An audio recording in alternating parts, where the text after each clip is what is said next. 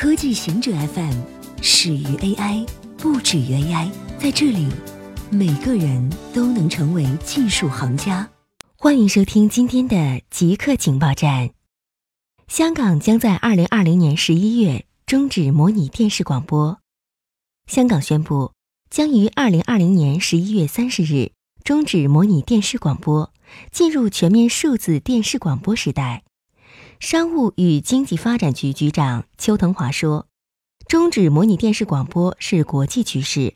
除因数字电视广播提供较佳画面质素外，最关键是能把用作模拟电视广播的频谱腾空，供需求日益增加的高增值移动电信服务使用。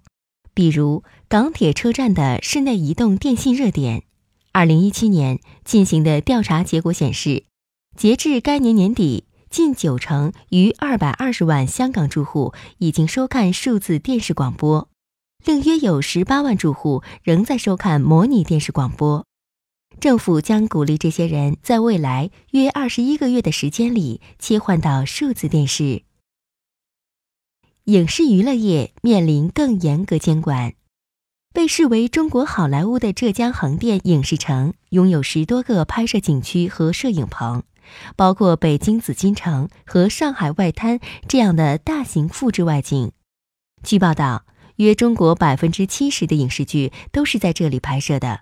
但影视城董事长桑晓庆表示，横店将放慢发展的脚步，尤其是整治明星漏税和天价片酬的行动之后。从目前的情况看，二零一九年将是一个缓慢复苏的状态。谷歌官方商店发现窃取用户数字货币的恶意应用。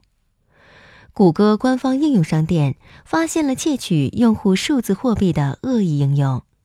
恶意应用伪装成合法数字货币应用，其窃取方法是将安卓剪切板中的钱包地址替换成攻击者的地址，使用该应用传输的数字货币会转到攻击者的钱包。